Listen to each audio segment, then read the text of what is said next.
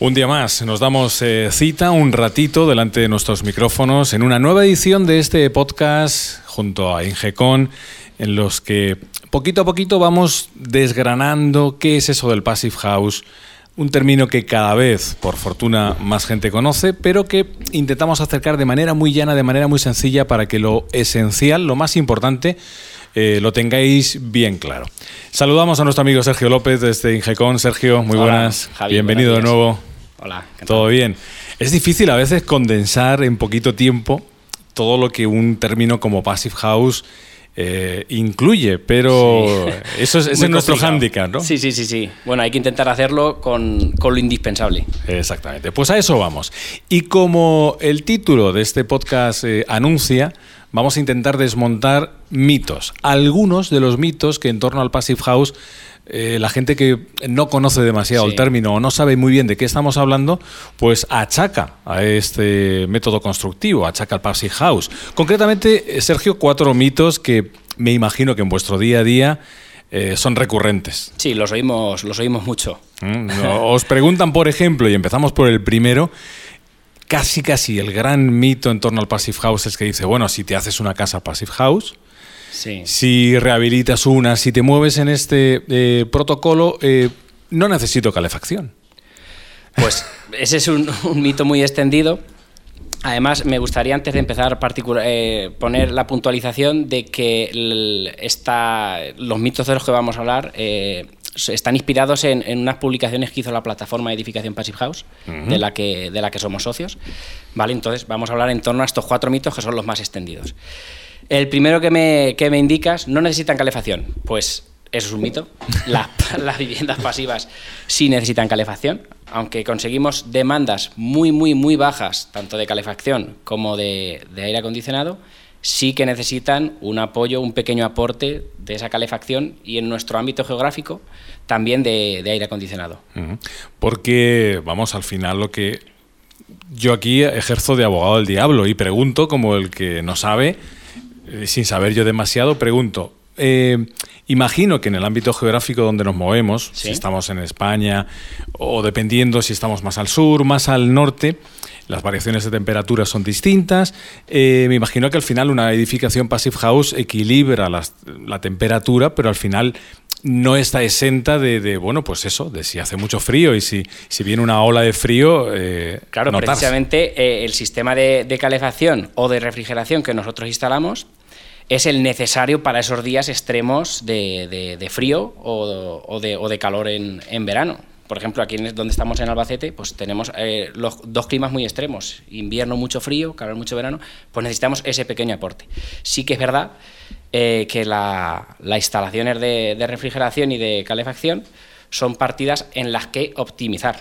Mm. Quiero decir, mm, en una vivienda Passive House, por la demanda tan baja que tiene, pues no necesitas una máquina, por ejemplo, si ponemos una aerotermia con suelo radiante, un sistema muy típico ahora en, la construcción, pues no necesitas una máquina de 16 kilovatios, por ejemplo, para una vivienda normal de 150 metros cuadrados, probablemente con una de 2 kilovatios, con una máquina muchísimo más pequeña, ya cubrimos ese aporte que vamos a necesitar eh, en, esos, en esos días tan extremos. En, las, eh, en los vehículos de Ingecon aparece una frase que pone Passive House, viviendas de consumo energético casi nulo. Exacto. Eh, ese casi, ¿no? Es de lo que estamos hablando. Ese casi es lo que hace rentable la construcción Passive House, pues que de hacerla casi nulo que prácticamente no tiene consumo, a que no tuviera nada, claro. pues ahí está la rentabilidad. Bueno, pues un primer mito que echamos por tierra. Vamos a por el segundo. Eh, siempre se habla de passive house, se habla de eh, aislar, de hacer todo muy hermético. Empieza la gente a hacerse su idea de cómo puede ser su casa, su vivienda, y se pregunta, claro, yo en mi casa, en una casa passive house, no puedo abrir las ventanas, no puedo airear o qué pasa. Eh, yo diría que eso es un mito, eso de no poder abrir las ventanas, mejor dicho se diría que no hay necesidad de abrir las ventanas. Es decir, para ventilar tu vivienda, puesto que tienes un sistema de ventilación mecánica, no necesitas abrir las ventanas para ventilarla, entonces no tienes necesidad. Y ahora yo pondría dos hipótesis, ¿no? Si tenemos una temperatura desagradable en el exterior, pues no tiene sentido abrir las ventanas, ¿no? Lógicamente, Un día que te levantas en invierno estás abajo cero, pues en una vivienda convencional deberías abrir las ventanas para ventilar, pero aquí no hay necesidad, por lo tanto no lo vas a hacer, no te lo va a pedir el cuerpo. Otro, otro punto sería, eh, bueno, estamos en primavera y fuera tenemos una temperatura agradable. Pues en una Passive House nada te impide abrir las ventanas. Claro, claro. O abrirlas y disfrutar del ni día. Ni perdemos ni ganamos en cuanto a temperatura, ¿no? ¿Eh? Yo puntualizaría en que mm, el sistema de ventilación, pues como sabéis, el, el estándar Passive House lleva un sistema de ventilación controlado. Pues lo que haría yo es poner la ventilación en modo ausencia para que trabaje lo menos posible mientras tenemos abiertas las ventanas pero aunque no lo hicieras, mm. tampoco sería, tampoco sería un problema. Puedes abrir las ventanas y, puedes mm. disfrutar del día. O incluso eh, una tercera hipótesis, las lías en la cocina, tienes mucho humo y dices, ve a abrir las ventanas. Se te ha ido un poco el aceite de, temperatura, ¿no? Pues las puedes abrir tranquilamente, no hay nada que impida en una passive house que, que abran las ventanas.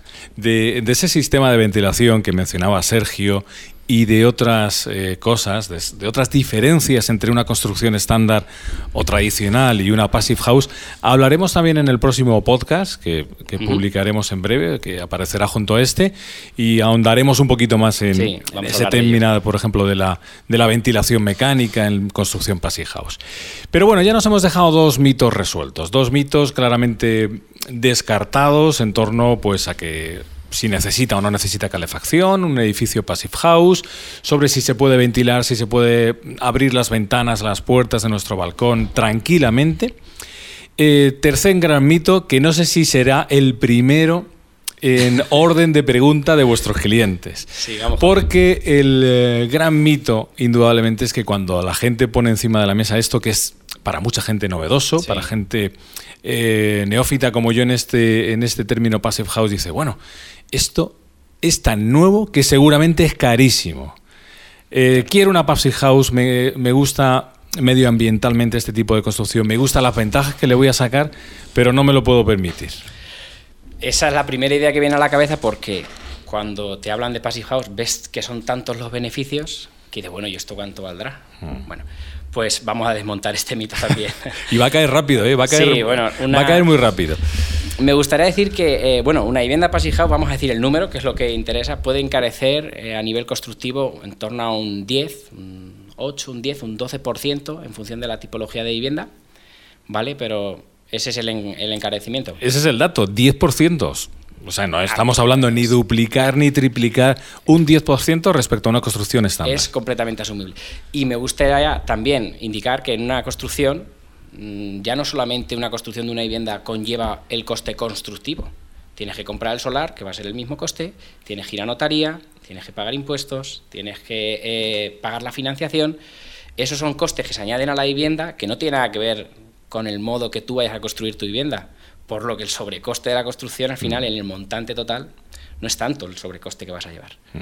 Ahí a lo mejor nos daría para otro podcast. Eh, sí, me, probablemente... me, ha venido una idea a la cabeza que es, eh, es el tema de eh, cómo habría ¿no? que incentivar fiscalmente, por ejemplo, este tipo de construcciones. ¿no? Eso, eso, daría para otro podcast. En el norte de España, por ejemplo, en, creo que es en Pamplona, toda la vivienda social que se está construyendo ya es, eh, desde hace años, eh, se exige que sea certificada bajo el estándar Passive House. Y eso es un. Si hay tecnología y hay conocimientos ya para hacer esto, que se lleva haciendo muchísimos años, pues desde las administraciones vamos a fomentarlo, ¿no? Perfecto. Eh, tercer mito desmontado. Insisto, creo que es el primero que a todos nos viene a la cabeza. ¿Esto es muy caro? No, no, no, no muy caro. Estamos hablando 8, 10, 12%. Sí, luego también me gustaría decir que en el tema de los precios de la construcción, eh, una misma vivienda hay una horquilla muy amplia, desde hacértela eh, con lo indispensable a luego los caprichitos que tú metes en la vivienda. Entonces, eh, es cuestión de prioridades, me gusta decir. Si tú quieres tener una vivienda passive house, el precio no va a ser un problema. Quiero decir, hay gente que, bueno, voy a hacerme una vivienda, pero yo tengo el capricho de gastarme 6.000 euros en un jacuzzi. Un en jacuzzi. Sí. Pues eso es más que vale el sistema de ventilación. Entonces, al final, eh, me gusta decir que es cuestión de prioridades. Si quieres una passive house, el precio no es un impedimento.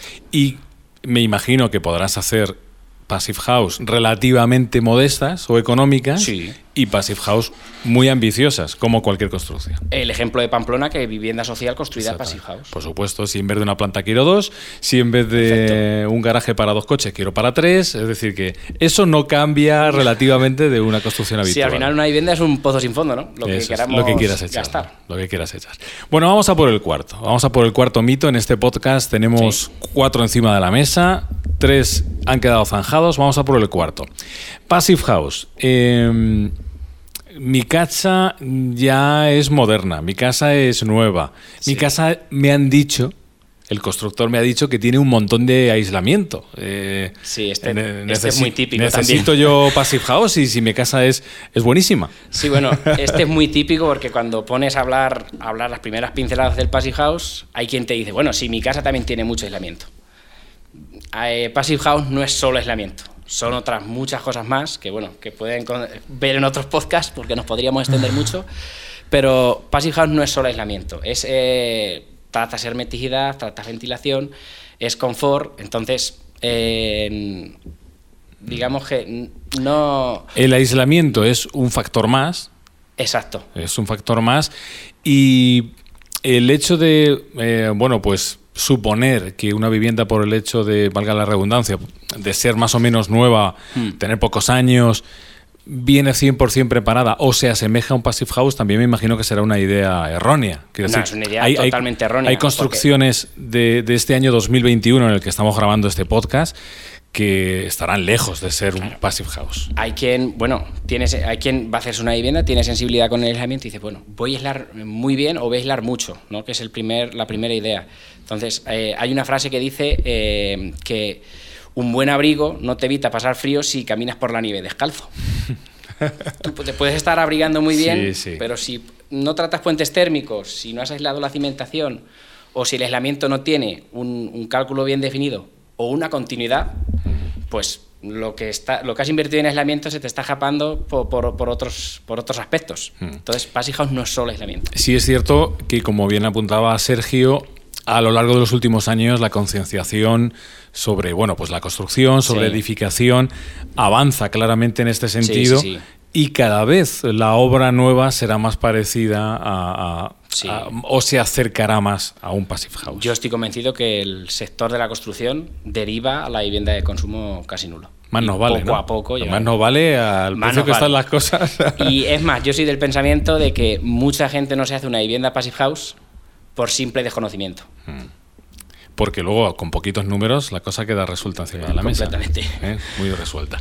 Bueno, cuatro mitos. Han sido cuatro mitos en este podcast que hemos intentado, como siempre decimos, de la manera más gráfica, más resumida y más sencilla posible, explicaros a todos vosotros y a todas vosotras. eh, estos conceptos, passive house, mitos en torno a ellos, desconocimiento. Cuanto más conoces, más te acercas a passive house. Claro, al final el que no tiene pensado hacerse Passive House y de, de pronto se encuentra con, con el concepto, pues empieza a indagar y ya. es muy difícil eh, ir a una construcción convencional. Bueno, pues hasta aquí este podcast junto a Sergio López desde. Ingecon. Ha sido un placer. Hasta, Nada, el próximo, hasta el próximo ratito, que aún tenemos, bueno, tenemos capítulos los que queramos. Sí, bueno, ¿eh? eh, el próximo, temas- próximo interesante, el próximo porque tenemos ahí una serie de diferencias muy interesantes Sí. respecto a una construcción normal y una passive house. No os lo perdáis. Sergio, hasta el rat- próximo ratito. encantado, Javi. Venga, hasta luego, amigos. Hasta luego.